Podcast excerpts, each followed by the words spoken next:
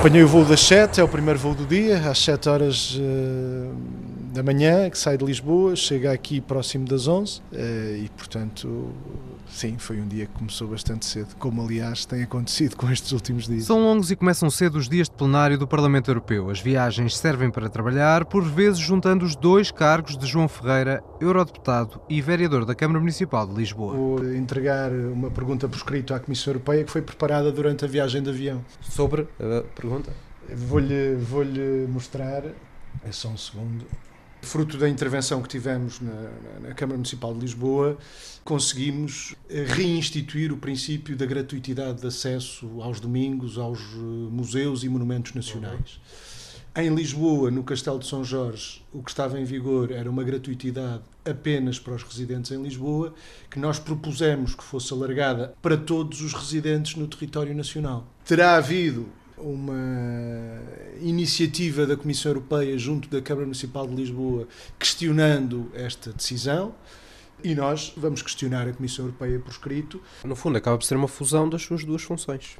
É, é um bom exemplo de como, da acumulação de funções, pode resultar a tal eh, relação de benefício para ambas as frentes de intervenção. Às vezes não há uma necessidade de deixar uma das duas para trás em benefício da outra? Não, nenhuma pode ficar para trás. É um, é, exige um esforço individual, mas é possível, sobretudo graças a um generoso e muito competente coletivo que temos, quer num lado, quer no outro. Mas o papel político de um eurodeputado vai muito além destes dias de plenário. As chamadas comissões especializadas, de que cada deputado faz parte, no meu caso, da Comissão das Pescas e Assuntos Marítimos, da Comissão da Indústria, Energia e Investigação, mas também há trabalho que é realizado nos grupos políticos. Os deputados do PCP fazem parte do GUE-NGL, um grupo de esquerda no Parlamento Europeu em que também se encontra Marisa Matias do Bloco de Esquerda. É numa reunião deste grupo, de preparação do plenário e não só, que fala Gabriel Tizon, um fotógrafo dedicado ao tema dos refugiados. É como complicado também entender como um papel, como um passaporte pode ser mais importante que uma pessoa. Não? E João Ferreira pede para intervir. São fotografias de um realismo e de uma sensibilidade tocantes mas eu creio até que mais do que a exposição, que é uma ideia interessante, estas eram fotografias que deviam ser levantadas de cada vez que neste Parlamento se fizessem debates de urgência sobre violações de direitos humanos. Cada vez que a União Europeia procurasse dar lições de direitos humanos ao mundo, como faz tantas vezes, eram fotografias que permitiriam confrontar esta União Europeia com a sua tremenda hipocrisia. A reunião é longa, com vários pontos em agenda e o tempo para almoço é curto. Este corrupio, este, esta confusão e este ritmo elevado é sempre uma constante aqui em Bruxelas? Quase sempre. Uh, hoje é ainda mais do que o habitual, porque estamos num dia de sessão plenária que não são muito frequentes em Bruxelas. Nestes dias a azáfama intensifica-se. Perante este, este ritmo elevado, como está a dizer, as coisas costumam ser pontuais e começar a horas? Uh, sim, regra geral. Aliás, são duas da tarde, a hora marcada para, para o início da sessão plenária e a sessão está pontualmente a começar. E costuma também o, o deputado, o deputado João Ferreira, costuma ser pontual? Há, há um problema que é normalmente não há apenas uma coisa a decorrer. Ou seja, apesar de estar a decorrer uma sessão plenária, podem estar a decorrer várias outras reuniões que exigem a presença dos deputados. Uh, isso acontece com muita frequência. Ou seja, o que é... pode justificar às vezes quando as sessões plenárias não estão com tantos deputados quanto isso, ou um, ou um quórum tão elevado, é porque estão em outro tipo de atividades parlamentares? Frequentemente sim, não quero dizer que seja em todos os casos, mas frequentemente é isso que acontece. Pode-se discutir e nós temos suscitado essa questão por diversas vezes, se é ou não razoável que isso aconteça, ou seja, se não se deveria marcar as reuniões de outras coisas para outros períodos que não coincidissem com a, a, sessão plenária. A sessão plenária dura mais de 8 horas e os deputados vão entrando e saindo. João Ferreira explica a escolha dos momentos para estar dentro do Parlamento. Tem sobretudo que ver com aqueles debates uh, para os quais temos tempo de palavra. Uh, isso obriga-nos, uh, em função de ter ou não ter tempo de palavra e da importância do debate também, porque há debates onde, não obstante não termos tempo de palavra, pode ser muito importante seguir o curso das intervenções, muito embora o possamos fazer também a partir dos gabinetes e depois das, das outras coisas que, que tínhamos eh, a decorrer. Há uma preocupação dos três, são três deputados do, do PCP, de eh, na maior parte da, do tempo estar pelo menos um em plenário? Há uma preocupação de, de, garantir que tudo aquilo que é discutido em plenário é alvo de uma apreciação própria por parte de, de, do PCP. Mas no, no, momento da votação, evidentemente que estarão, não é? Uhum, sim, sim. Eh, isso a não ser que exista algum motivo de força maior, mas essa é a regra, não é? Parte do plenário é acompanhada através do ecrã do gabinete. Um gabinete bastante arrumado. Será um hábito ou algo preparado para receber a reportagem da Antena 1? É, é, é, é habitual, digamos que, podendo ser um bocadinho consoante a correspondência e as várias coisas que vão aparecendo. Pode ver mais ou menos papéis em cima desta mesa, mas regra geral ela está assim organizada. Três símbolos aqui, a família, presumo, não é? Os seus filhos, sim. o PCP e a cidade de Lisboa. Curiosamente, sim, é verdade. Bom observador. Aqui em Bruxelas há sete anos. Em Portugal, desde a primeira vez em que ele se candidatou, portanto, desde 2009. Arrumado, metódico, presença muito discreta nos corredores do Parlamento Europeu e com um sentido de humor subliminar. Rita Magalhães, assessora do PCP em Bruxelas e que trabalha com João Ferreira há 10 anos, descreve assim o eurodeputado. O João é discreto, uma capacidade de trabalho extraordinária, uma capacidade de nos agregar a todos, e mas muito discreto há alguns momentos onde ele seja mais extrovertido em, em, em, privado dentro da lógica do partido, mas que não seja de, acessível a um jornalista. É assim, ele tem um grande sentido de humor e é extrovertido quando estamos juntos, almoçamos, jantamos, sobretudo em Estrasburgo, porque nunca, sair, nunca saímos do Parlamento antes da meia-noite.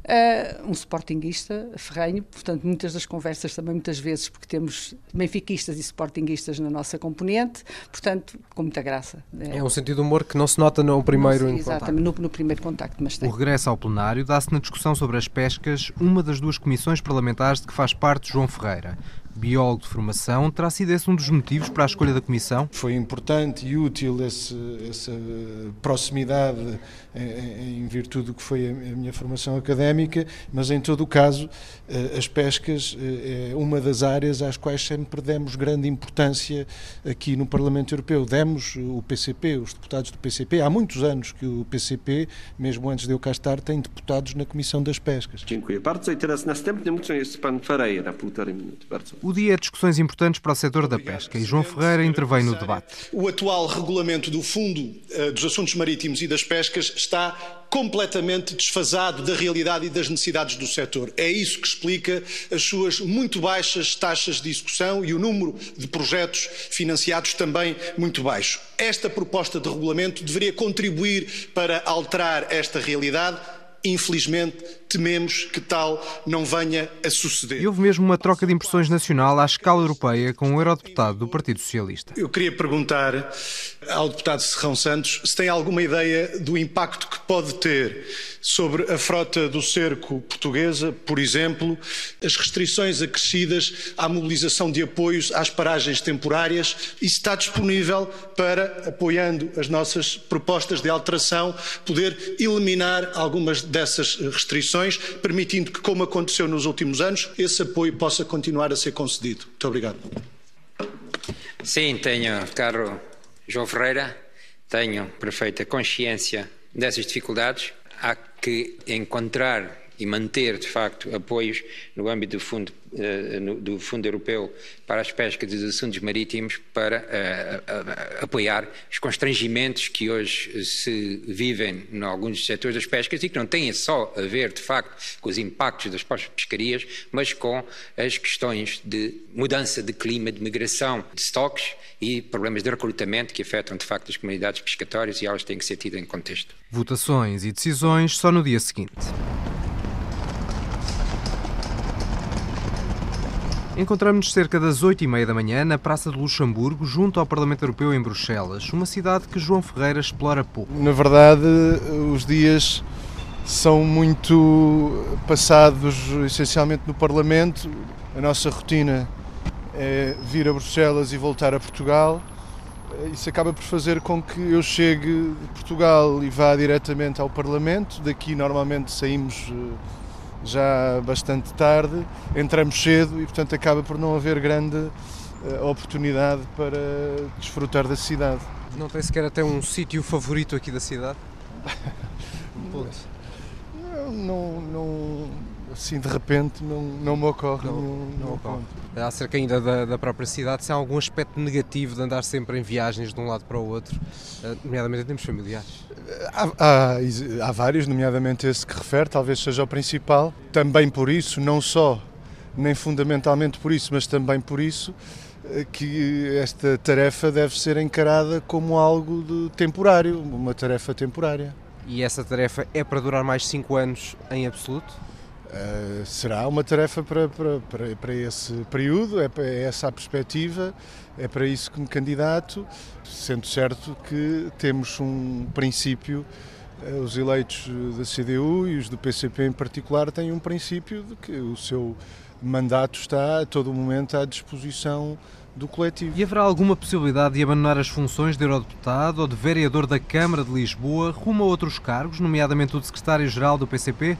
João Ferreira nega de forma perentória. Se me pergunta se alguma outra coisa está no horizonte, que não essas duas, não está, e no horizonte estão essas duas, ou seja, completar o mandato eh, como eh, deputado no Parlamento Europeu e como vereador na Câmara Municipal de Lisboa. Ambição para secretário-geral?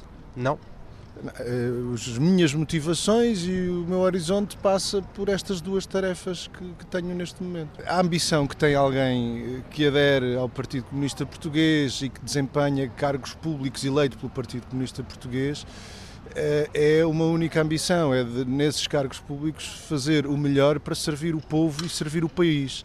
Então, relativamente a essa questão, se for uma perspectiva mesmo de, de, de missão, se não admite essa hipótese a curto prazo? Não. Ora, vamos entrar. Ainda têm tempo de tomar um café ou um, um, um chá? Acho que sim, sim. sim. Entramos no edifício do Parlamento, passamos a segurança e depois de um café rápido, a reportagem da Antena 1 acompanha parte da reunião da comitiva do PCP para preparar as votações em plenário. Olá. Antes, o Grupo Europeu de Esquerda a que pertence o PCP sugere decisões, mas não há disciplina de voto. Os partidos nacionais que integram o grupo conservam inteira autonomia eh, de apreciação dos, dos vários assuntos e de decisão quanto ao sentido de voto. No nosso caso, sucede frequentemente termos um sentido de voto que não é coincidente, digamos que o sentido de voto mais geral do grupo. Isto tem muito que ver com questões nacionais. O, os três deputados do PCP votam sempre da mesma maneira? Não, sim, isso sim. Decidido em coletivo? Sim, eh, são estas reuniões que normalmente têm lugar antes de cada votação, onde são eh, apurados, digamos assim, os últimos aspectos em relação ao voto. O original diz ajustamento e gestão da capacidade de pesca. Qual é o número? Uh, 310. A emenda 310? Sim. O que é a frota, não é? Renovação da frota. Ok, e o seguinte? O outro é, é a 311. A gente tem que a ter aqui assinalada e depois ver. Condicionar o voto final à passagem Se estas duas emendas porventura passassem, nós não votaríamos contra. Não, estamos separados, não é? Temos que por Temos que ter, temos que ter duplicado. Nove pessoas, incluindo os três eurodeputados, analisam os documentos e decide-se o voto. Mas com a necessidade de articular posições em pleno Parlamento, será este um processo fácil? Temos de contactar eh, uns com os outros, exige um contacto à distância, que ainda assim eh, se vai fazendo e torna possível uma, uma articulação e uma, e uma votação em conjunto por vezes em centenas de votações pode acontecer um engano, mas que também pode ser corrigido posteriormente. Considera-se o líder destes três eurodeputados e desta equipe? Não, de maneira nenhuma. Não, não, é, um, é, um, é um conceito que, que não creio tenha aplicação na, na, na forma de funcionamento que temos. Há algum, algumas tarefas que são de coordenação necessariamente num coletivo como este, algumas delas são assumidas por mim. Agora não há cá, não creio que o conceito de do líder se aplique neste caso. A campainha toca e o plenário arranca dentro de instantes. O vice-presidente do Parlamento, Rainer Wieland, abre a sessão que traz boas notícias para o PCP. Houve, de facto, algumas emendas importantes nossas que foram aprovadas. Tais como? Nomeadamente no que se refere a permitir apoios à requalificação e renovação da frota. E isso foi suficiente para, posto isso, votarem, eh, mudarem o sentido de voto Sim. face ao relatório? Em, em todo o caso, havia uma questão que para nós era crucial, que é algo que está bloqueado há quase duas décadas, eh, foi suficiente para alterarmos o nosso sentido de voto e para não votar, eh, não votarmos contra como estava inicialmente previsto. Um plenário positivo para os eurodeputados comunistas em momento de semi-despedida de Bruxelas.